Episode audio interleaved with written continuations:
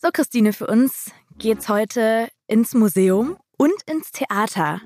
Alles gleichzeitig in einer Stunde. Genau, und der Eintritt ist kostenlos. Und lasst euch nicht abschrecken von dem Thema Kunst. Wir haben ganz kurz drüber gesprochen und ich habe gesagt, wenn du mir vor einem Jahr gesagt hättest, wir machen mal das Thema Kunst, hätte ich gesagt, fällt mir kein einziges Buch ein. Und uns sind so schöne Bücher eingefallen. Ich glaube, es lohnt sich richtig. Also ob wir beide, beide Bücher schön fanden, Na, das wird sich im Laufe der Folge Vorsicht. klären. Aber vielleicht springen wir erst mal rein. Zwei Seiten. Der Podcast über Bücher mit Christine Westermann und Mona Amessian.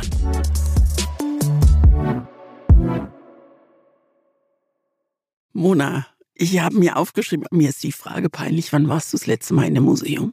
Ich war das letzte Mal in einem Museum vor drei Wochen im LWL Landesmuseum in Bonn. Da habe ich gedreht für die Westart. Und das war total schön, weil dieser Dreh, der war an einem Tag, an dem das Museum geschlossen war, am Montag. Und durch so ein leeres Museum zu laufen, ist Ah, es fühlt sich immer so ein bisschen an wie dieser Film Nachts im Museum. Kennst du den? Nee. Kannst du dir mal anschauen. Das ist so ein sehr unterhaltsamer Film, der, glaube ich, in meiner Generation so allen bekannt ist. Ein Mann, der nachts im Museum bleibt und dann erwachen auf und einmal all die, die Figuren aus den ja, Bildern oder so. Die Dinos ja, ja. werden lebendig und so. Und dann habe ich mit der Kuratorin da so eine Runde gedreht, weil sie auch diejenige war, die so durch die Sendung geführt hat und habe dann so eine Privatführung da bekommen und das war richtig cool und da habe ich wieder gedacht, Mann, müsste man eigentlich viel häufiger machen, weil so häufig kriege ich es nicht hin. Ist, also ich weiß nicht, ist es bei dir so ein fester Bestandteil deines Alltags? Also Museum nicht, aber wenn wir in der Stadt sind, wir waren neulich in, in Berlin und da sind wir in die Nationalgalerie gegangen und ich habe einen Mann, der wunderbar erklären kann, also gar nicht pädagogisch, sondern wunderbare Bezüge auch zur Literatur oder zu der Epoche herstellen kann. Und mit Jochen im Museum zu sein, ist immer eine große Freude. Das macht mich immer so ein bisschen traurig macht. Ich kann es mir nicht merken. Also ich kann mir zum Beispiel nicht merken den Unterschied zwischen romanisch und gotisch oder so. Und Jochen kann das so schön erklären, aber selbst die Erklärung vergesse ich. Aber ist gut für ihn, dann kann er es dir immer wieder immer von neuem wieder, erklären und du bist immer, immer wieder von neuem oh, begeistert. Genau. Er denkt immer von Neumeer ist der Größte. Du hast es gerade gesagt, du äh, machst Westart, also Kulturmagazin. Wie nah warst du vorher dran an der Kunst? Ich glaube nicht so nah, wie ich es jetzt bin durch die Sendung, weil natürlich einfach die Vielfalt viel größer ist, wenn man eine Kultursendung moderiert, die wirklich von bis geht. Ich glaube, jeder von uns hat so sein Spektrum an Kunst, das man mag oder auch nicht. Manchmal ist es kleiner, manchmal ist es größer, manchmal ist es wirklich Kunst im engsten Sinne. Manchmal ist es wirklich das Lesen von Büchern, was in meinen Augen auch Kunst ist. Also Schreiben und Literatur ist ja auch eine Kunstform. Und jetzt habe ich noch gar nicht so viele Westart-Sendungen gemacht, aber ich verfolge die Sendung natürlich schon lange und wachse da jetzt auch immer mehr rein. Und das finde ich schon interessant, wenn man dann auch mal so performative Kunst oder so kennenlernt. Ich war zum Beispiel bei einem Festival für meine erste Sendung, die ich moderiert habe. Und da war ich bei einer Pop-Ikonen-Austreibung da wurde dem Geist von Britney Spears der Teufel ausgetrieben. Und ich stand da und dann, dann hat, hat jeder von uns Seifenblasen bekommen und man musste irgendwie, während ganz laut Britney Spears Musik lief, im Kreis so ein Flatterband halten und Seifenblasen auf diese tanzenden Akrobaten da irgendwie pusten. Und da musste ich mich so richtig reinfühlen, weil ich da jetzt nicht sofort so einen Zugang gefunden habe. Deswegen glaube ich, mir fällt es grundsätzlich leichter, nah dran an Kunst zu sein, wenn sie mir zugänglich ist, wenn ich einen Bezug dazu habe, wenn sie mich zwar fordert, aber nicht überfordert, weil wenn mich Kunst abhängt und ich gar nichts verstehe, dann bin ich auch raus finde es aber trotzdem manchmal ganz spannend, mich dann so ein bisschen darauf einzulassen, aber dann auch manchmal mehr Fragezeichen als Ausrufezeichen im Kopf. Wie ist es bei dir? Ich merke gerade, dass ich, wenn ich an Kunst denke, dann kommt mir automatisch Museum in den Sinn. Aber du hast eben sie auch schon gesagt, wie breit das Spektrum eigentlich ist. Und ich gehe leidenschaftlich gern ins Theater. Ich mache das jetzt auch nicht regelmäßig, weil Abo lohnt sich gar nicht, weil man eh dann nie da ist, wenn es soweit ist. Aber ich war in den letzten Wochen und Monaten häufig im Theater und ich habe, also einmal war es Wien, dann war es in Berlin, dann war es zweimal hier in Köln. Und zwar jeweils an einem Werktag, also nicht an einem Wochenende. Und ich war eigentlich müde, als wir uns dahin aufgemacht haben. Und ich bin da rausgekommen und es hatte das Gefühl von, wie soll ich sagen, Sauerstoff Dusche. Also das war so, als hätte ich einen Tag Urlaub gemacht. Also als hätte sich alles in mir, alle freien, sinnigen Geister nochmal geräkelt und gestreckt und sind aufgewacht und ich bin richtig, richtig beseelt aus diesem Theatern rausgekommen. Und ich habe das gesagt, was du eben gesagt hast über Museen. Mensch, das müsste man viel, viel häufiger machen. Und wir haben uns das jetzt vorgenommen. Also wir haben uns jetzt Karten auch für Bochum besorgt und für Düsseldorf und fahren nach Paris in die Oper. Also einfach, man muss es ja einfach nur machen. Man, ne? Und dann steht das Datum und dann gehst du auch hin. Und ich merke gerade, wie ich mich so, so ganz leise drüber freue, dass dass man nicht so rumhängt und denkt, ach komm, jetzt nach Wien oder nach Paris zu fahren, ist doch, ähm, ist natürlich äh, klar auch immer eine finanzielle Geschichte. Das geht ja auch genau, nicht immer, ne? Weil das ist, glaube ich, auch die Frage, wen erreicht Kunst eigentlich?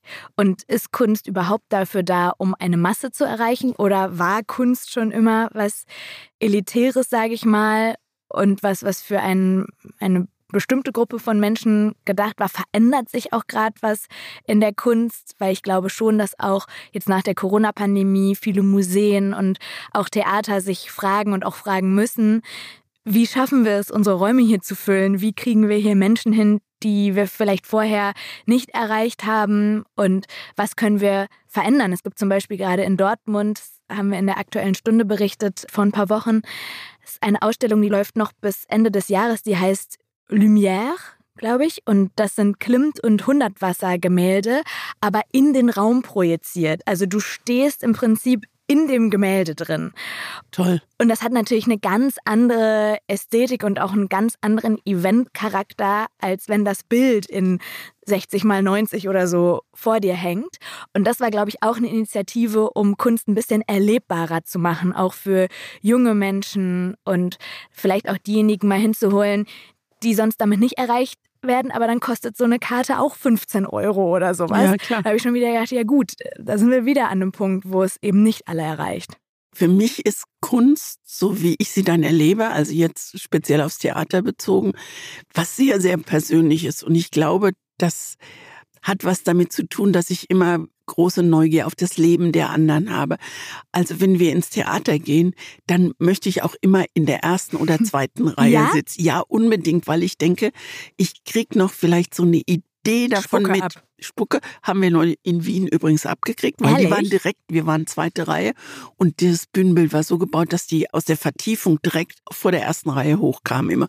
Und natürlich auch Quatsch mit uns, es war eine Komödie, es war Shakespeare und wir haben sehr gelacht. Es war sehr, bisschen Spucke kriegst du da schon ab. Aber ich denke immer, man kann vielleicht sehen, wenn einer unsicher wird und sich verspricht oder wenn einer zu früh abgeht oder wenn du eine Unsicherheit.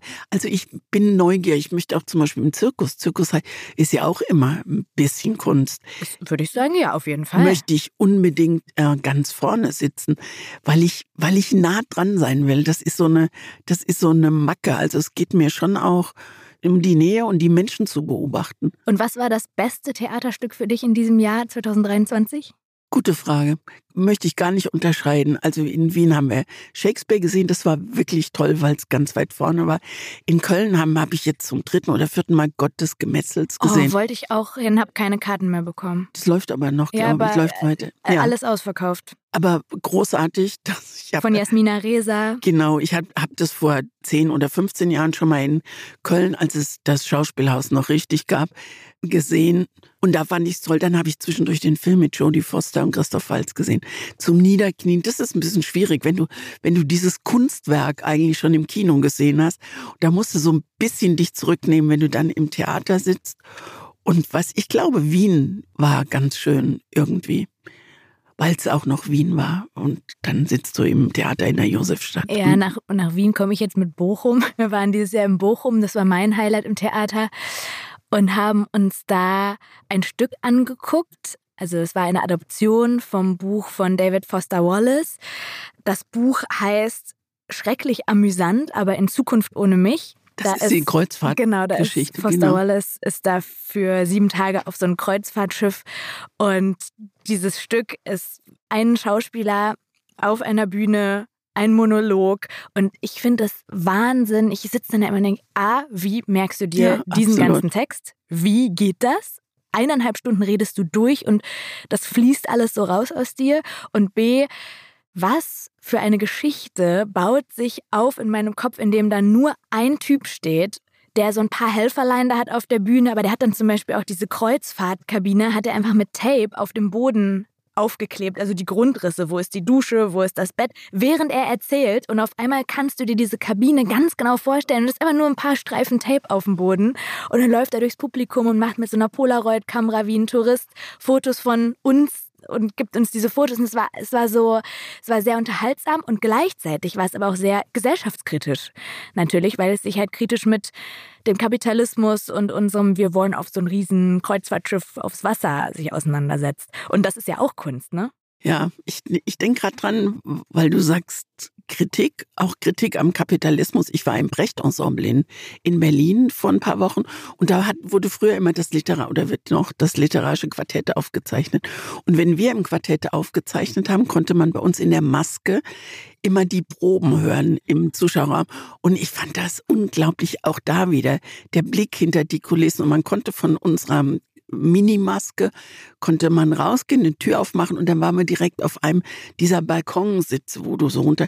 Und ich habe es nie gemacht. Ich habe mich nie getraut, mir da heimlich mal eine Probe, auch wenn es nur zehn Minuten gewesen wäre. Das wäre ja wahrscheinlich gar kein Problem gewesen, nee, oder? Aber ich finde, es ist auch irgendwie Respekt vor den Schauspielern, dass du dich nicht heimlich reinschleichst, sondern einfach mal den Intendanten fragst. Den haben wir ja da jedes Mal getroffen. Also das finde ich, ich glaube, für mich ist ich frage mich manchmal, ob ich vielleicht auch deswegen beim Fernsehen irgendwann gelandet bin, weil dieser Blick hinter die Kulissen, und ich weiß ja, wie es hinter den Kulissen des Fernsehens aussieht, gar nicht so glamorous, wie man immer denkt.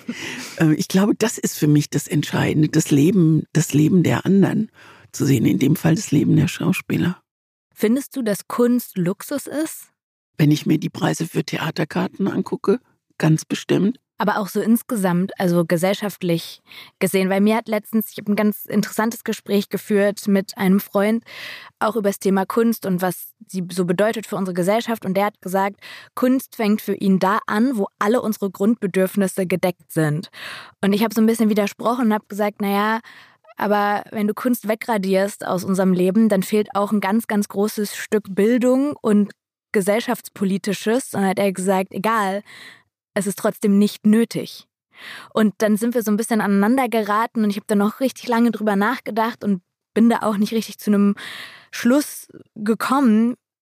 Deswegen wollte ich mal wissen, was deine Gedanken dazu sind. Ich finde es ganz wichtig, dass Kunst du hast es vorhin, glaube ich, schon gesagt, das Wort nahbar ist, dass man keine Angst davor hat, dass man, wenn man im Museum steht und ein Bild nicht begreift, nicht denkt, ich habe keine Ahnung, ich blicke nicht durch, sondern dass man sich, wie soll ich sagen, vielleicht einfach nur den Farben hingibt oder dass man ein bisschen was über die Geschichte dieses Bildes erfährt und liest in den Führern, die es dazu gibt. Ähm, oder auch eine Führung oder macht. eine Führung selbst macht. Genau. Ich finde es schade, dass man so Angst hat, äh, mit Kunst in Berührung zu kommen. Auch mit Büchern. Weißt du, Bücher, die, also Thomas Mann, der für mich eine literarische Schreckensgestalt ist, weil ich, weil ich ihn nicht verstehe und weil ich mich langweile beim Lesen.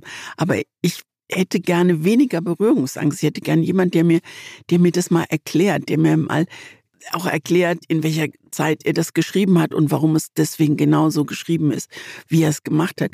Also ich ich finde, man könnte mit Kunst ganz früh anfangen in der Schule, dass man den Kindern die die Hochachtung, vielleicht ist es es ist gar keine Angst, sondern die Hochachtung und die ganz stille Scham, dass man es vielleicht nicht verstehen könnte, nimmt. Ja, und auch ein bisschen weg von diesem Psst, immer ganz leise sein und auch im Theater und in der Bibliothek und im Museum. Das sind immer alles Orte, wenn ich hier was berühre, dann geht ein Alarm los. Und das meinte ich vorhin mit, als Beispiel mit dieser Ausstellung da in Dortmund. Und davon gibt es ja ganz viele Beispiele. Das hatte ich jetzt nur im Kopf. Das ist schon interessant zu beobachten, wie alles immer interaktiver auch wird, um immer mehr Menschen zu erreichen. Und gleichzeitig, und das war die Frage, die ich so im Kopf hatte, was wird uns fehlen, wenn man das komplett wegnehmen würde aus unserer Gesellschaft? Ich glaube eine ganze Menge, weil zum Beispiel diese Ausstellung da im LWL-Museum, die baute darauf auf oder unsere Sendung baute darauf auf, dass ich mit der Kuratorin durch die Epochen gelaufen bin und sie mir anhand von Bildern die Epochenumbrüche der verschiedenen Jahrhunderte erklärt hat. Und wir dann daraus Rückschlüsse gezogen haben, was können wir für den, für den Zeitenwandel, in dem wir gerade stecken, lernen. Und das ist ja auch ganz viel heute, was da drin steckt. Also es ist ja gar nicht nur Flucht raus aus dem Alltag, Eskapismus, was es ja auch sein kann, sondern es ist auch eine Konfrontation mit unserer Gesellschaft und unseren Themen und unserem gesellschaftspolitischen Diskurs und Identitäten und all dem heute. Also Kunst ist ja wirklich so, so viel und kann ja trotzdem an anderer Stelle einfach auch nur unterhalten. Das ist ja auch klar.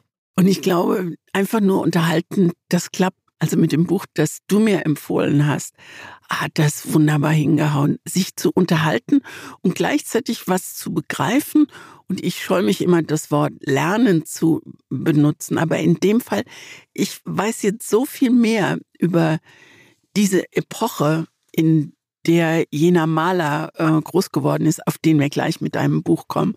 Und ich finde, Kunst kann immer unterhalten sein. Und ich hoffe sehr, dass dieses Stückchen Kunst, was wir beide jetzt hier produzieren werden mit dem Bier. Ist Podcast Kunst? Ja, dass es wirklich unterhaltend ist und dass es wirklich so ein bisschen die Berührungsangst sowohl vom Theater als auch vom Museum nimmt. Ja, das können wir ja vielleicht mal für uns alle, auch für uns beide als Hausaufgabe für die Zeit jetzt im neuen Jahr, so ein kleiner Vorsatz vielleicht schon fürs neue Jahr, dass man so ein bisschen mehr sich traut, rauszugehen, sich mal alleine oder mit einem Partner oder Freundinnen und Freunden zusammen ein Ticket zu kaufen für ein Theaterstück oder ins Museum zu gehen. Ich glaube, das ist immer eine Bereicherung, selbst wenn man rausgeht und sagt, ich fand's richtig doof. Doof, ja, dann, dann diskutiert man, ja, das ist doch gut. Und dann hat es was gemacht mit einem oder man steht, wie oft stand ich schon im Museum vor einem blauen Bild und dachte so, dieser Klassiker kann ich auch. Warum kostet das jetzt drei Millionen Euro? Also auch allein dieses Diskutieren über den Wert von Kunst und, ja. und wie entsteht sowas oder wenn jetzt auf dem blauen Bild noch ein gelber Kreis ist und plötzlich, erst war es nur ein blaues Bild mit einem gelben Kreis und plötzlich erklärt einem jemand, ja, der Künstler, der war mondsüchtig und hat 300 Mal den Mond gemalt und das war seine Passion und auf einmal siehst du in dem Bild nicht mehr einen gelben Punkt, sondern den Mond und ja, ne, genau. so, das, das eröffnet einem so Welten. Also vielleicht ist das ein kleiner Appell hier, dass wir alle mal mehr rausströmen und die Kunstszene und Kulturszene weiter unsicher machen. Jetzt Punkt. Jetzt willst du unbedingt wissen, was ich über dein Buch denke, ne? Ja, ja, ja, ja, will ich immer wissen. Aber in dem Fall besonders. Aber ich sag dir auch, wenn du jetzt endlich mal angefangen hast und fertig bist, sag ich dir dann auch, warum ich das so, warum ich da so dran klebe an diesem Buch. Ja, gut. Dann fange ich mal an. Sein oder nicht sein? Ein Buch, das du mir empfohlen hast, in dem der Schauspieler Klaus Pohl seine Tagebücher aus einer Theaterproduktion zum Stück Hamlet von Shakespeare in den 90er Jahren als Roman aufarbeitet, von der ersten Probe oder eigentlich noch dem Treffen vor der ersten Probe bis hin dann zur Premiere. Und als du mir das Buch vergangene Woche hier empfohlen hast, hatte ich total Lust drauf, weil, und das hast du gerade schon gesagt, ich es liebe, Einsicht zu bekommen in so Ensemblearbeit. Also manchmal finde ich diesen Blick hinter die Kulissen fast spannender als das, was auf der Bühne passiert. Manchmal sitze ich im Theater oder im Zirkus oder im Musical, gucke mir diese Menschen da auf der Bühne an, die mir ja viel näher sind als bei einem Film zum Beispiel, weil die stehen da tatsächlich und frage mich, wie stehen die alle zueinander? Haben die den Spaß ihres Lebens als Team zusammen? Feiern die zusammen? Lachen die zusammen? Gibt's Paare, Liebeleien? Gibt's Streit? Gibt's Feinde? Gibt's irgendwelche Probleme, die wir jetzt gar nicht von außen sehen? Und genau diesen Blick hinter die Kulissen habe ich mir erhofft, vor allem auch nachdem ich hinten auf den Buchrücken geschaut habe, als ich es dann gekauft hatte und keinen Klappentext gesehen habe, sondern nur Lob von Ijoma Mangold, von David Schalko, von Thea Dorn, von Maxim Büller und von Christine Westermann. Deswegen, bevor ich weiter reingehe, einmal die Frage an dich. Habt ihr es im Quartett besprochen oder ist das ein Zufall? Nein, ist ein Zufall. Ist ein, ein äh, befreundeter Schauspieler hat uns das Hörbuch gegeben und ich wusste gar nichts von dem Buch und habe dann später erfahren, dass der Autor Klaus Pohl, der selbst ein gefeierter Schauspieler am Burgtheater war, der hat während der Proben, du hast es eben gesagt, hat er A sich Notizen gemacht und B hat er Tagebuch geführt und dann hat er ein Buch draus gemacht. Und kein Verlag wollte dieses Buch haben. Die haben gesagt, ach, das interessiert doch keinen und Theater interessiert keinen als Buch. Und dann hat er gesagt, es geht nicht um Theater, es geht um Liebe und Lust und Leidenschaft. Und da hat er gesagt, wenn ihr nicht wollt, lasst mich doch in Ruhe. Dann hat er jemanden gefunden, der das als Hörbuch mitgeschnitten hat. Und als das Hörbuch endlich da war, da fanden es alle großartig. Da haben sich die Kritiker gar nicht mehr eingekriegt. Okay, also kein Quartettbuch, aber all, alle Mitglieder aus dem Quartett stehen Bis auf Schalko. Genau. Bis auf Schalko, genau. Also ich habe das gelesen, eure ganzen Worte. Ich lese die jetzt nicht alle vor, kann man nachlesen. Sehr viel Lob. Ich hatte große Erwartungen. Oh Gott, es wird immer schlimmer ja, jetzt. What's up? Große Vorfreude auf dieses Buch und habe mich reingestürzt in den Februar 1999. Da geht diese Erzählung los mit dem ersten Treffen von diesem Ensemble, eine Gruppe der besten Schauspielerinnen und Schauspieler der damaligen Zeit, die sich in Straßburg treffen als Startschuss für drei gemeinsame Probenmonate. Sie sollen eben Hamlet von Shakespeare auf die Bühne bringen. Das Stück soll auf den Wiener Festwochen aufgeführt werden und man erfährt schnell, das ist was Besonderes, auch weil der Regisseur ein ganz besonderer ist. Das ist Peter Zadek, 73 Jahre alt damals, anscheinend eine Koryphäe in der Theaterwelt, ein gefeierter Mann, dem seine Genialität, aber auch sein Ruf als Respektsperson und als, ich sag mal, Choleriker vorauseilt. Kanntest du ihn vor diesem Buch? Ich kannte den Namen. Ich weiß nicht, ob ich bewusst irgendeine Inszenierung von ihm gesehen habe. Ich glaube nicht. Auf jeden Fall habe ich dann gelernt, in den 70ern hat er Hamlet schon mal inszeniert in Bochum. In Bochum. Das war ein Sensationserfolg. Genau, das war ein Riesenerfolg. Und dann eben 20 Jahre später in den 90ern wollte er diesen Erfolg nochmal reproduzieren oder toppen mit eben dieser Hamlet-Produktion, die, und das werden wir auf den 280 Seiten erfahren, kein ganz einfaches Unterfangen werden wird genauso wie die Lektüre dieses Buches für mich. Das habe ich tatsächlich schon auf den ersten paar Seiten geahnt, weil da pfeffert Klaus Pohl einem Namen um die Ohren, die ich erstmal in meinem Kopf sortieren musste. Also man lernt neben Peter Zadek, dem Regisseur, und Klaus Pohl, dem Autor, der auch mitspielt in dem Stück, noch den Schauspieler Ulrich Wildgruber kennen, der Polonius spielen soll im Stück, Angela Winkler, die die Rolle von Hamlet übernimmt als Frau, was auch noch häufig Thema ist in Und diesem Buch. vielleicht noch ganz kurz dazu, der Ulrich Wildgruber war jener, der in Bochum bei dieser sensationellen Hamlet-Aufführung umjubelter Star war und mit dem Ding. Da war er der Hamlet. Da war er der Hamlet und jetzt soll er den Polonius spielen und das findet er, das ist eine Degradierung, das findet er natürlich unsäglich. Das findet er absolut unsäglich, komme ich gleich auch noch zu. Dann kommen aber noch dazu Hermann Lause, Otto Sander, Uwe Bohm, Eva Mattes, Annette Renneberg und noch einige Nebenfiguren. Das ist das Ensemble. Alle bis auf Eva Mattes kannte ich nicht. Kanntest Otto Sander nicht? Nee. Echt nicht? Nee, kannte ich nicht. Ja, guck ich, mal, ich, ich, hoffe, das, Generation-Podcast. ich hoffe, das ist jetzt nichts, wo alle sagen, sie kannte Otto Sander nicht, aber ich, Nee, ist, ich ist kannte, ich Ja, kannte ihn ja nicht. nix. Genau. Aber jetzt habe ich ihn eben kennengelernt in dem Buch mit all diesen anderen Menschen zusammen, die mir von Anfang an irgendwie fremd waren, weil Klaus Pohl, ich habe es versucht so zu analysieren, ich glaube, weil er an vielen Stellen meiner Meinung nach voraussetzt, dass man sie kennen muss. Also er führt niemanden näher ein, er erklärt sehr wenig. Ich habe dann gegoogelt und mir diese Personen da alle ein bisschen erschlossen. Er macht auch gar nicht klar, wie berühmt die eigentlich alle sind. Das ist mir erst nach und nach klar geworden, dass da schon wirklich eine Star Riege sitzt und dieses Hamlet-Stück spielen soll. Und dieses Gefühl, das ich da am Anfang hatte, das hat mich leider das gesamte Buch über begleitet. Ich habe mich abgehängt gefühlt von dem, was er da erzählt. Ich war Zuschauerin wie bei einem Theaterstück, aber ich konnte mit niemandem so richtig mitfühlen. Ich hatte kaum Anknüpfungspunkte. Ich hatte Mühe dabei zu bleiben und mich einzufinden in diesem Haufen, der nur ein Ziel hat, nämlich ein weltberühmtes Stück auf die Bühne zu bringen und zwar rechtzeitig bis zur Premiere. Das alles ist nicht so einfach. Klaus Pohl nimmt uns mit durch die Probentage, die ganz anders ablaufen als geplant. Es gibt Pannen mit der Requisite. Die Hauptdarstellerin hadert so sehr mit ihrer Rolle als Hamlet, dass sie abhaut. Dem Polonius-Schauspieler fällt ein Zahn aus. Abends wird sich in der Kneipe betrunken und darüber philosophiert, ob es jemals noch was werden kann mit diesem Stück.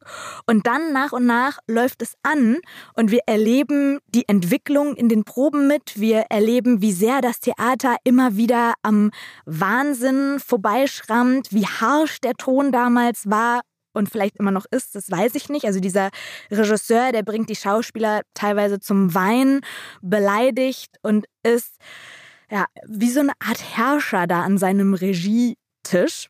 Und dabei erzählt Klaus Pohl schon ganz witzig, finde ich, hier und da habe ich mich ertappt, dass ich lachen ich musste. Erleichtert ein bisschen.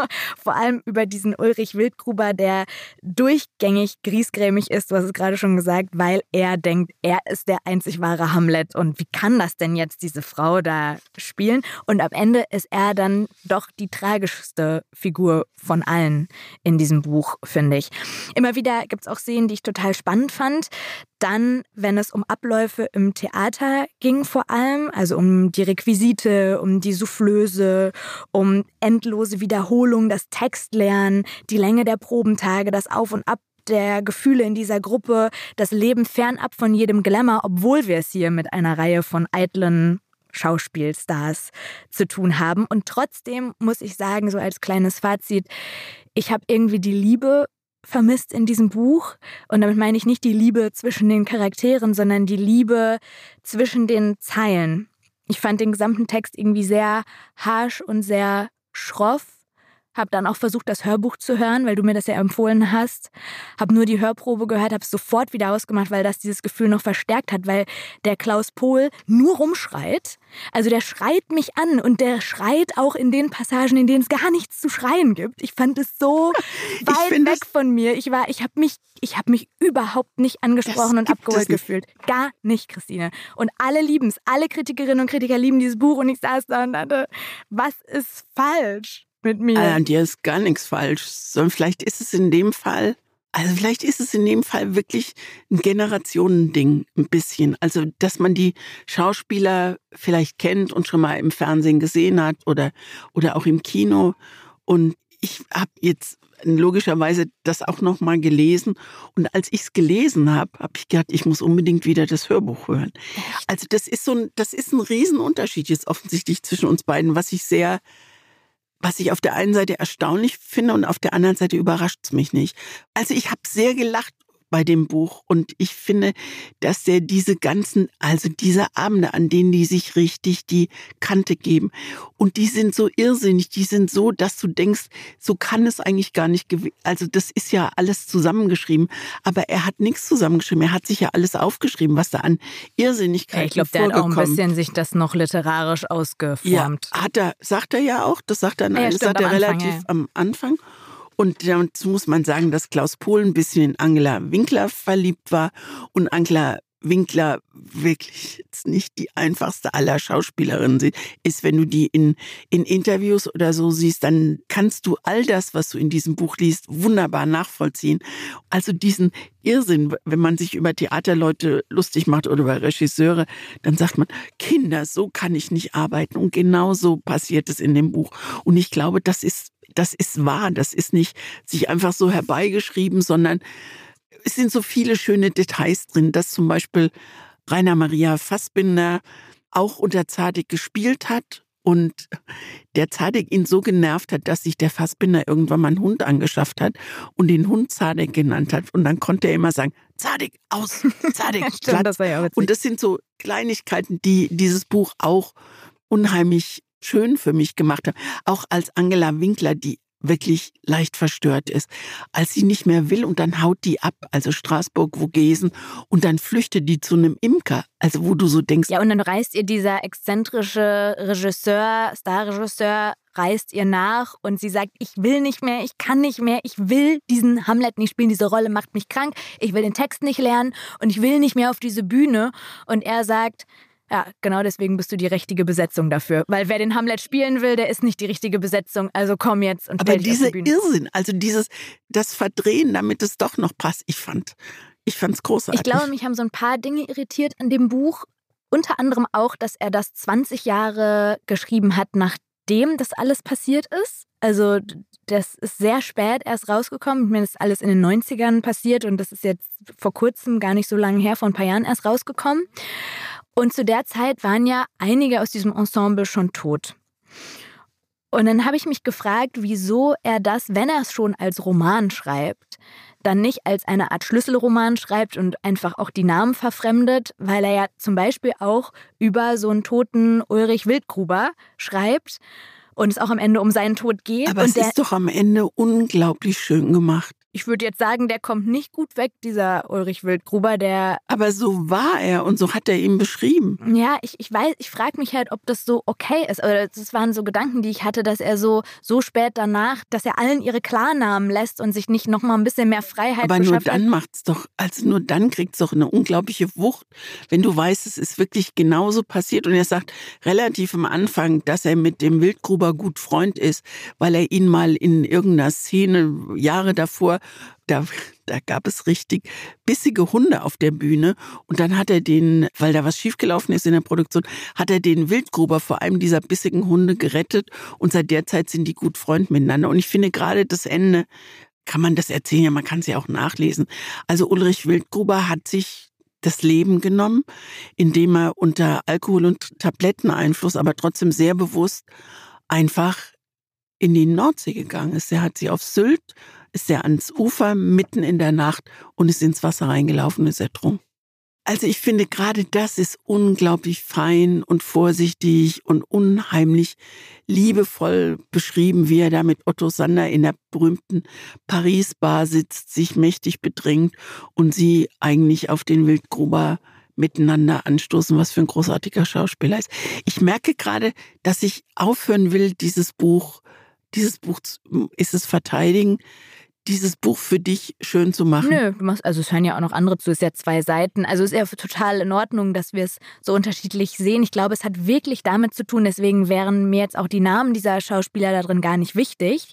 Und deswegen komme ich auf dieses, vielleicht einfach die Klarnamen weglassen, weil sie sagen mir alle nichts. Also wäre es auch egal gewesen, wenn. Aber mir sagen sie unheimlich genau. Und deswegen sage ich, es ist eine Generationensache. Absolut. Wenn du Otto Sander kennst, wir hatten Otto Sander bei Zimmerfrei. Das war eine so großartige Sendung, weil dieser Mann ein so großartiger Mensch und, und so im Leben rumirrt und auch in der Sendung rumirrt. Also ich habe da richtige Bilder vor Augen und habe den in ganz tollen Theaterstücken und auch im Fernsehen, in Fernsehspielen gesehen. Ja, das sind das großartig. Ich glaube. Oder überleg mal, äh, Peter Zadek war 1999 73. Ich war 1999 5. Ja. Also, dass wir jetzt vielleicht da nicht so den Bezug aufbauen können zueinander. Aber ich hätte mir gewünscht, und ich glaube, das hätte auch funktioniert mit diesem Buch, wenn er einen Tacken mehr an die Menschen gedacht hätte, die das jetzt im, im Jahr 2022 oder 2023 lesen, die vielleicht mit dieser ganzen Welt nichts am Hut haben, Laien sind, nichts mit der Branche zu tun haben und auch vielleicht diese Person noch mal ganz kurz eingeführt haben müssten. Das, das hätte dem Ganzen, glaube ich, ganz gut getan. So wie es jetzt ist, wenn ich ein Verlag gewesen wäre, hätte ich es auch nicht genommen. Also kann ich verstehen, dass da am Anfang Verlage gesagt haben, ich möchte das so nicht nehmen, weil das so, es ist ja wirklich extremst nischig irgendwie und eigentlich eine einzige lange Anekdote, finde ich, die von sehr, sehr viel Situationskomik lebt, die sich auf mich nur selten, also in ein paar Fällen, aber nicht immer übertragen hat. Also ich glaube, ich könnte das jetzt an Weihnachten so einem Onkel schenken, der 65 ist und gerne ins Theater geht. Aber bei allen anderen wäre ich eher skeptisch, weil ich auch beim Lesen einfach so schlecht gelaunt ein bisschen war. Ich sage jetzt gar nichts mehr dazu. Ich glaube noch nicht mal, dass ich enttäuscht bin. Ich weiß gar nicht, was ich bin. Ich bin jetzt einfach still, glaube ich. Das ist irgendwie ein schönes Design. Ich weiß gar nicht, ob ich enttäuscht bin. Ich glaube, ich bin jetzt einfach still. Aber wer stellt dann mein Buch vor? Das würde ich jetzt mal machen. Habe mir jetzt mal kurzfristig überlegt, ob ich einfach den, das ändern soll, was ich hier aufgeschrieben habe. Aber mache ich einfach nicht. So, um mal gleich mit der Tür ins Haus zu fallen. Tausendprozentige Empfehlung für dieses Buch, was du mir empfohlen hast, Der Zauber der Stille von Florian Illies. Bitte lesen, Ausrufezeichen. Ende. Drei Ausrufe. ja, eigentlich könnte man es an der Stelle. Würde ich so bis hierhin alles unterschreiben. Okay. Zauber der Stille und ich scheue mich genau diese wunderbare Stille, die sich in diesem Buch beinahe wie von selbst ausbreitet. Ich, ich scheue mich, die zu stören, indem ich zu viel erzähle über den Maler Caspar David Friedrich. Es nicht zu tun, nicht zu erzählen, fällt mir allerdings auch unglaublich schwer, weil Florian Illies so viele ungewöhnliche und traumhaft schöne beschriebene Details zu den Bildern und zum Leben des Malers zusammengetragen hat. Jener Maler, so heißt es im Buch, der für die Deutschen die Sehnsucht erfand. Was für ein schöner Satz. Die Sehnsucht hat er erfunden, indem er traumhaft schöne Landschaften auf die Leinwand bringt, aber nicht in der Lage ist, zum Beispiel einen Menschen zu zeichnen. Wenn er Mann oder Frau zeichnen soll, zieht er sie ewig in die Länge, Arme und Beine hängen irgendwie schief. Und vor allem Finger kann er und nicht. Finger und hängen äh, völlig unproportioniert an den Menschen dran. Er zeichnet sie irgendwann nur noch von hinten. das ist nicht so gut. Dann fällt es hoffentlich nicht so auf. Er selbst ist ein Spargeltarzan mit schleppendem Gang und rotem Backenbart, der keines seiner Bücher je signiert hat. Der Maler Caspar David Friedrich hat unglaublich leidenschaftlich gern Kanarienvögel gezüchtet und wäre beinahe kein Maler geworden. Er hat Goethe verehrt, dem er aber bald ziemlich auf den Zeiger ging. Das waren hübsche kleine Episoden, die immer wieder mal erzählt wurden. Also Goethe ging er auf den Zeiger, während sich 100 Jahre später Walt Disney für die Bilder von Caspar David Friedrich begeistert hat. Er nimmt Kopien von Friedrichs Landschaftsbildern mit in die Hollywood-Studios als Vorlage für seine Zeichner. Und als Bambi vor den Hunden in den Wald flieht, da sehen die Felsbrocken und Baumstämme aus, als seien sie aus dem Gemälde Felsenschlucht auf die Leinwand gekullert. Der große deutsche Maler Caspar David Friedrich hat ohne Unterlass gemalt, aber um die 1900 herum ist der Künstler komplett vergessen und das sind gerade mal 60 Jahre nach seinem Tod. Warum die Nationalsozialisten ihn verehrt haben und die Frontsoldaten damals einen kleinen Almanach mit Friedrich-Bildern in der Uniformjacke tragen mussten, auch davon erzählt das Buch. Oder warum Friedrich an einem Januartag schon morgens um sechs geheiratet hat, als alles noch stockdunkel war. Sehr pragmatische Hochzeit, die er hatte. Und um im Laufe der Jahre im, wie er es nennt, Lotterbett drei Kinder zu zeugen. Und warum er unbedingt Farbe auf der Leinwand gebraucht hat, wenn er die Stille und die Sehnsucht malen wollte. Dieses Buch von Florian Illies, finde ich, ist ein Kunstwerk und sein Text ist so ein bisschen wie, wie Firnis, die sich ganz schützend über dieses Bild legt, damit die vielen Schichten, die da drunter sind, zerstört werden. Aber oh, die, das ist aber ein schönes Bild. aber die genau diese Schichten legt Elias fantastisch frei, wie ich finde. Er reist mit diesen Bildern von Caspar David Friedrich durch die Zeit und durch die Weltgeschichte. Und das ist keine Sekunde langweilig, das ist nie belehrend. Und es hat einen wunderbaren Witz, finde ich. Äh, Die 68er zum Beispiel kriegen unglaublich gut was ab. Und wenn er das dann formuliert, das ist so, als würde er hier mit dir am Tisch sitzen und mit dir reden. Das Buch ist wirklich ein Kunstwerk, ein literarisches Vergnügen. Und ich finde, es ist auch ein kleines Wunder, dass jemand das so toll hat schreiben können. Diese Rechercheleistung, Ja, ne, die genau. er da für geschafft hat. Also hinten drin dankt er, glaube ich, auch 39 Menschen mit einem Doktortitel. Genau. Sehr viel Hilfe von Kunsthistorikerinnen und Kunsthistorikern. Aber trotzdem recherchieren, sortieren und dann erzählen, das ist eine riesige Leistung, finde ich. Und 2024, also im nächsten Jahr, jährt sich der Geburtstag von Caspar David Friedrich zum 250. Mal. Eine Menge wird dann geschrieben werden über den großen deutschen Maler der Romantik. Und ich bin mir sicher, keiner wird es so bunt und so vielfältig tun können, wie Florian Illies es getan hat. Und ich habe dieses Buch auf einer Zugfahrt gelesen von Berlin nach Köln. Und während ich gelesen habe, dann, man muss ab und zu mal innehalten, weil das einfach sehr, sehr, sehr viel. Äh, Sehr intensiv einfach auch ist. Genau. Ne? Und dann hat sich für mich die Landschaft verändert. Glaube ich. Das war so eine milchige Sonne, es war ein, war ein guter Herbsttag. Es hatte endlich mal aufgehört zu regnen und diese Herbstblätter konnte man noch super sehen. Und jedes Mal, wenn ich hochgeguckt habe, habe ich gedacht, ich sitze in einem kilometerlangen Bild von äh, Caspar David Friedrich und das ein Autor, das schafft mich derart zu verzaubern und so in die Malerei zu schicken, wie er das gemacht hat, Florian Illis. Also das war ist weit vorn. Das ist so einfach und gleichzeitig genial geschrieben und auch komponiert. Ich glaube, diese Art zu schreiben ist ja wie, also du musst dir vorstellen, diese ganzen Fakten hat er ja kuratiert und dann in eine Reihenfolge gebracht und sich entschieden, das Buch nach den vier Elementen aufzubauen, Feuer, Wasser, Erde, Luft. Da allein muss man ja erstmal drauf kommen, dass all diese Fakten, die man über einen Künstler da auf dem Tisch hat, sich sortieren lassen, nicht nach Jahreszahlen oder nicht nach, keine Ahnung, also einfach chronologisch nach einem Zeitstrahl, sondern diese Elemente, allein das. Und es hat mich so dadurch getragen, dass ich das Gefühl hatte, das ist wie ein Roman. Wir, wir reden gerade gar nicht über einen Künstler, den es wirklich gegeben hat, über den wir gar nicht so viel wissen können, weil er weiß Details, die so tief reingehen in sein Privatleben. Und man glaubt ihm, dass er das wirklich alles weiß und es ist wirklich alles so wahr. Ja, man sieht es ja auch hinten. Ne? Und man sieht also, hinten, genau. was er alles gelesen hat. Das ist wirklich, ganz ehrlich, es ist ein großartiges Buch. Ich über, also wem ich es schenken würde, weiß ich gar nicht. Also Jochen hat es schon. Mal gucken, was er dazu sagt, weil er der Museumsgänger und der Bilder, der mag Caspar David Friedrich nicht. Ach, er mag ihn ist nicht. Ihm zu viel, ja. Ist ihm zu viel Landschaft und zu viel aber auch das, was man lernt über diese Landschaften, nämlich zum Beispiel, dass Caspar David Friedrich nie konkrete Orte gemalt hat, sondern alle seine Bilder Collagen sind aus Orten, die er zusammenmixt. Das finde ich total spannend. Oder dass er monatelang manchmal irgendwelche Vögel von rechts nach links geschoben hat auf seinen Bildern, bis es irgendwann gepasst hat. Es gibt irgendein ganz berühmtes Bild, wo, wo ein Wanderer oben auf einem Berggipfel steht. Ja, der Wanderer über dem Nebelfels. Über dem, genau. Und das, ist, das sind definitiv die Alpen oder irgendwas.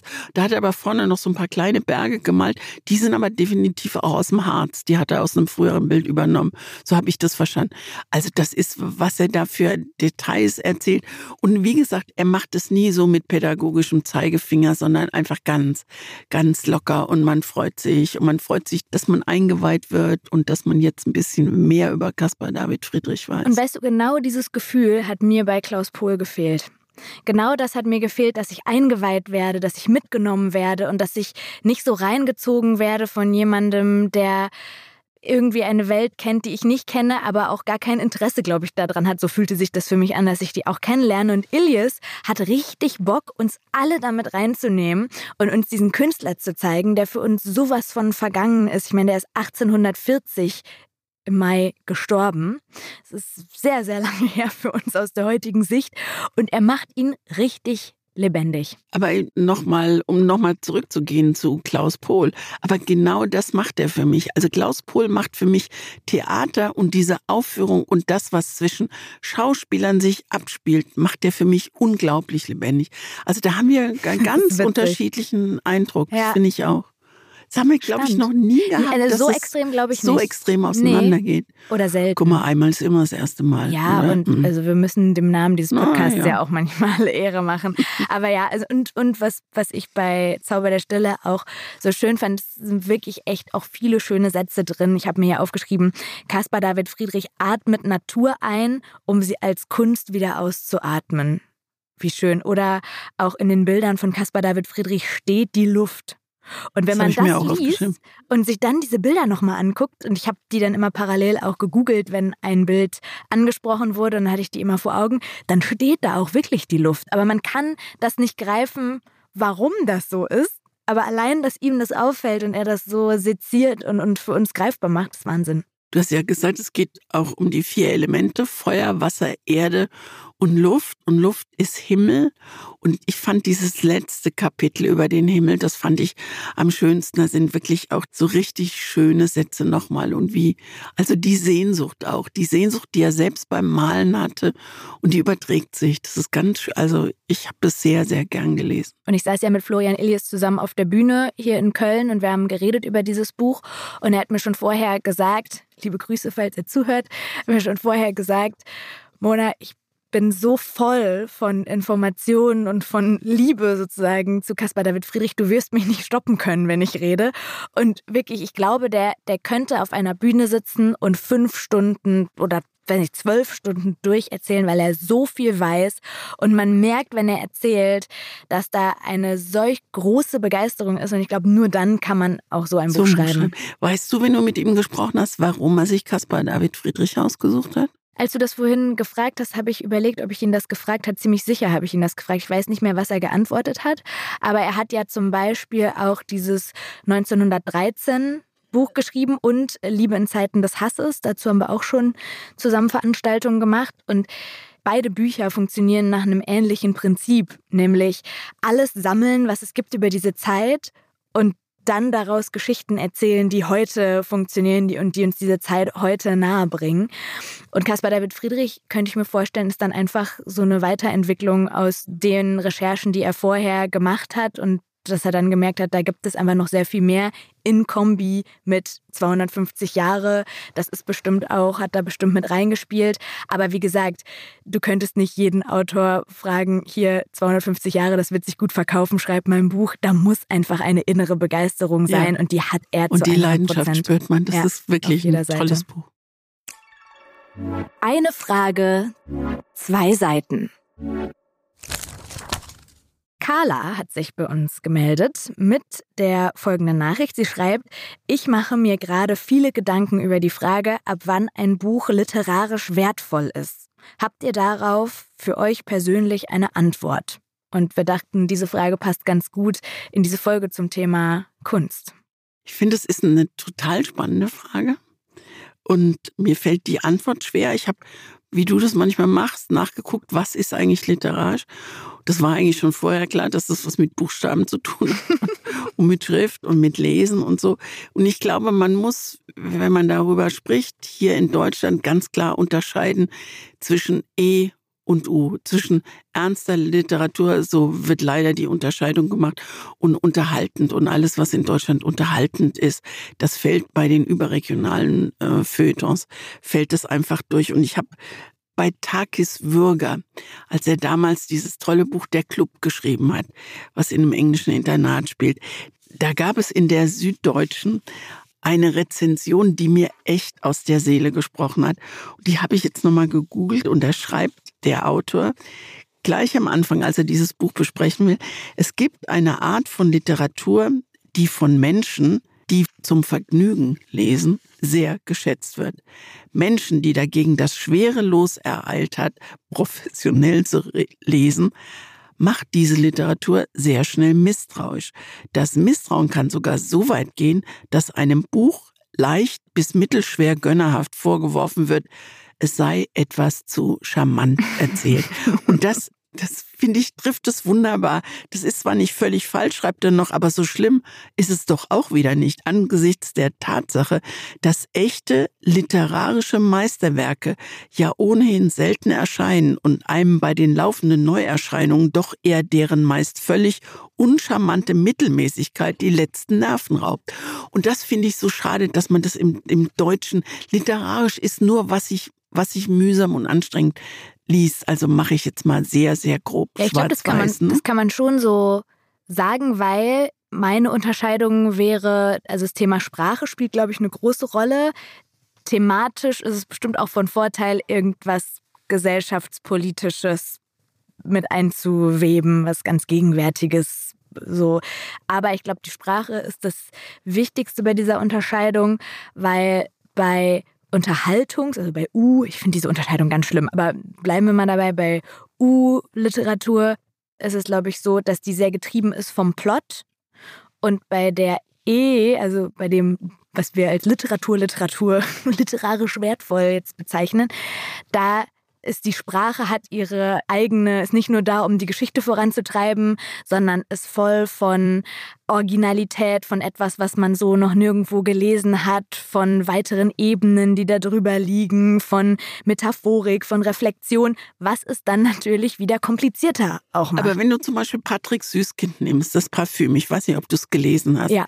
aber das ist hochliterarisch und ist gleichzeitig absolut unterhaltend. Ja. Zauber der Stille, das Buch, was du mir empfohlen hast, ist ein absolut literarisches Buch und höchst unterhaltend. Deswegen finde ich diese Unterscheidung auch wirklich so mühselig.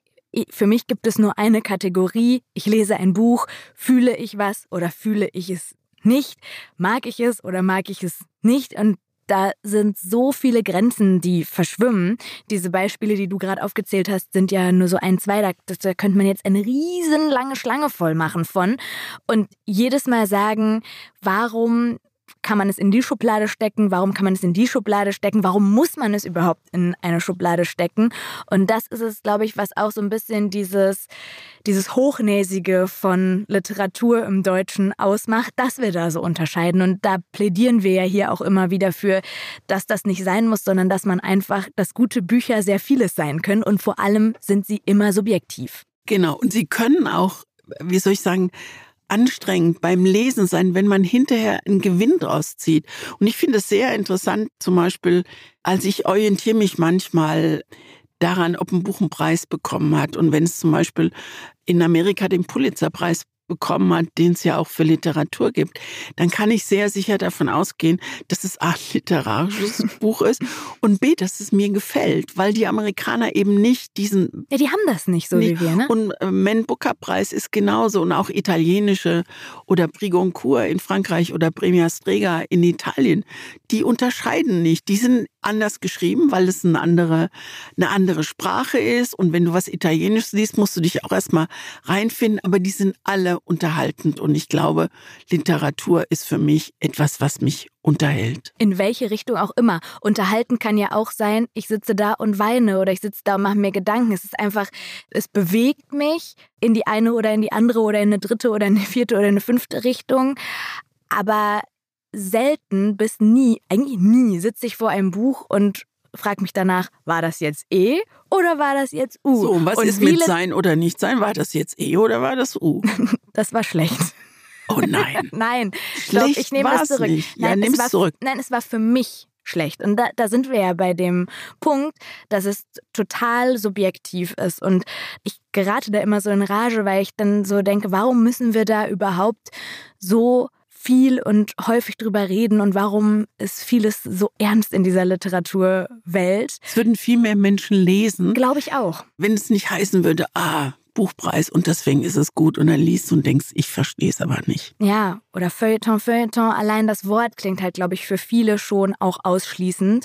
Und es wäre eigentlich schön, wenn es das nicht wäre, sondern wenn wir alle einfach sagen, es gibt eine Fülle von Büchern und jeder pickt sich das raus, was er oder sie mag und es ist einfach alles okay und ich habe manchmal das Gefühl, für einige Menschen sind gewisse Entwicklungen in der Buchwelt nicht okay und das macht mich immer so ein bisschen traurig und ich mag nicht, wenn bestimmte Bereiche dann so belächelt werden als trivial oder als U oder als Genre. Das ficht uns überhaupt nicht an. Wir brechen hier bei zwei Seiten eine Lanze für die Literatur. Egal welche Art. Naja, nicht ganz. Gibt es eigentlich noch Groschenromane? Gibt es gar nicht mehr, ne? Doch, gibt's noch. Weißt du, was ein Groschen ist? Muss ich mal gucken. Nee, aber diese Groschenromane, das sind doch diese Prinz Albert rettet Elisabeth und das sind das so kleine ja, wackelige oder Heftchen. der Bergdoktor und die das Edelweiß Mariechen oder irgend sowas. Ich habe mal eine Lesung äh, bei 1 Live moderiert mit einer Groschenroman-Autorin, mit Anna Basener. Die schreibt Bücher, aber die schreibt auch unter Pseudonym Groschenromane. Und dann bin ich mit ihr durchgegangen in der Lesung, was es braucht für einen guten Groschenroman. Das war so lustig. Und dann habe ich vom Verlag Groschenromane zugeschickt bekommen und die liegen bis heute auf meiner Gästetoilette. Hast du mal gelesen, das? Ja, klar. Es und ist so lustig. Ja, es ist halt, das muss man wirklich wollen. Aber ich glaube, die haben noch wirklich großen Erfolg, weil das einfach ein Abtauchen und weg in eine Welt, die so absurd kitschig ist. Aber das gleiche ist ja auch mit New Adult oder Young Adult Büchern. Jede Geschichte lässt sich irgendwie fast übertragen auf die nächste und du weißt schon, wer zusammenkommt und wer nicht und was passiert und sie fallen übereinander her. Aber wenn es einen wegtreibt, wenn es einen unterhält und wenn es einem Spaß macht, whatever floats your boat, würde mein oh, Mann sagen. Schön, whatever floats your boat. I like it. So, jetzt kommen wir zur nächsten Folge. Ach, ich wollte noch sagen, über das, worüber wir eben diskutiert haben, es wäre schön, wenn wir da ein bisschen äh, Rückmeldung kriegen. Vielleicht sind Menschen ja. ja ganz anderer Meinung als, als wir. Vielleicht hat ja, traut sich ja doch einer sein oder nicht sein zu lesen und gibt mir mal so ein ganz persönliches Feedback unter post@ zwei Seiten.eu. Mir auch sehr gerne. Ich lese das Na, das auch. braucht man doch überhaupt nicht mehr. Du, bei dir weiß man doch schon, wie du das Buch findest. Also, nächste Folge ist kurz vor Weihnachten und klar, wir reden über Geschenke. Und wir haben uns zwei Bücher geschenkt. Ich schenke dir das Buch Nicht von dieser Welt von Michael Ebert. Da geht es um einen 13-jährigen Jungen, Micha, der seinen Vater verloren hat und das ist ein Riesenverlust für ihn. Und er wünscht sich nichts mehr, als nochmal mit ihm zu sprechen, weil er einfach gerne wissen möchte, wo der Vater ist und ob es ihm da, wo er ist, auch wirklich gut geht. Und das ist eine ganz schöne Geschichte, wie ich, Ich finde. freue mich sehr drauf, weil das liegt bei mir zu Hause schon wirklich seit es raus ist und ich habe es bisher einfach nicht geschafft zu lesen. Es ist so ein bisschen so wie bei Florian Illies jetzt. Bei dir, da hast du das ja auch mal Ja. erzählt. Und deswegen freue ich mich sehr über diesen Tipp und dass ich jetzt endlich eine Berechtigung habe, mich hinzusetzen und dieses Buch zu lesen. Ich empfehle dir etwas, das es, glaube ich, in diesem Podcast in 27 Folgen, die wir jetzt aufgenommen haben, nie gegeben hat. Ich empfehle dir einen, Achtung, Thriller. Juhu. Tine. Es ist eigentlich überhaupt nicht meine Art, es ist eigentlich überhaupt nicht mein Genre, was mich persönlich interessiert oder abholt. Aber der ist richtig gut, weil er nicht so auf Gewalt und blutrünstig und Horror geht, sondern der ist sehr subtil und er spielt einen Tag vor Weihnachten. Und ich glaube, er wird dir gefallen, auch wegen der Hauptfiguren. Es geht nämlich um zwei Schwestern. Und als ich das gelesen habe, habe ich gedacht, boah, ich glaube, ich würde das nochmal ganz anders lesen, wenn ich eine Schwester hätte. Und da du ja nicht nur eine hast, glaube ich, wirst du das mit ja, sehr viel großen Gefühlen lesen. Und ich bin so gespannt, wie du es finden wirst. Ich bin sehr gespannt. Achso, ich habe noch gar nicht, ge ich hab noch Ach gar nicht sag gesagt, wie es heißt. Sonst ziehst du los in die Buchhandlung und sagst, hallo, ich suche ein Buch, ein Thriller, spielt vor Weihnachten zwei Schwestern. Dann können die dir nur das empfehlen, was du mir jetzt empfiehlst. Wahrscheinlich. Es ist Schweig von Judith Merchant, einer Autorin aus Bonn, die ich tatsächlich auch mal auf einer Buchmesse, glaube ich, kurz kennengelernt habe, aber sie gar nicht einsortieren konnte und ganz begeistert war von diesem Buch und das will bei einem Thriller und mir schon was heißen. Ich freue mich, das vorweihnachtliche Geschenk von Mona. Genau, und wir haben ja gedacht, wir reden über Geschenke. Wir haben ja schon über Wünsche geredet, aber irgendwie hatten wir das Gefühl, 19.12. ist nächste Woche, da ist man so richtig in der heißen Geschenkephase und da wollen wir auch mal so ein bisschen über gute und schlechte Geschenke reden und wie wir so vorgehen als Weihnachtswichtel. Da bin ich auch ganz gespannt, wie du da so Ich freue mich drauf, Mona. Vielen Dank, bist. auch wenn ich äh, eine leichte Enttäuschung im brauchst du nicht. Es ist, es ist wirklich, wie, wie ich gesagt habe, es ist ja immer subjektiv und je, eine Person geht hier halt manchmal mit einer Enttäuschung raus und heute bist du es leider. Da lacht sie auch noch. Ich Ja, weil ich nicht. selber weiß, wie sich das anfühlt und ich, ich das total nachfühlen kann. Ich kann dir leider gerade nichts anderes sagen, weil es war nicht mein Gut, dann äh, schweig still jetzt. Wir genießen den Zauber der Stille. Schön. Bis nächste Woche. Bis nächste Woche. Tschüss.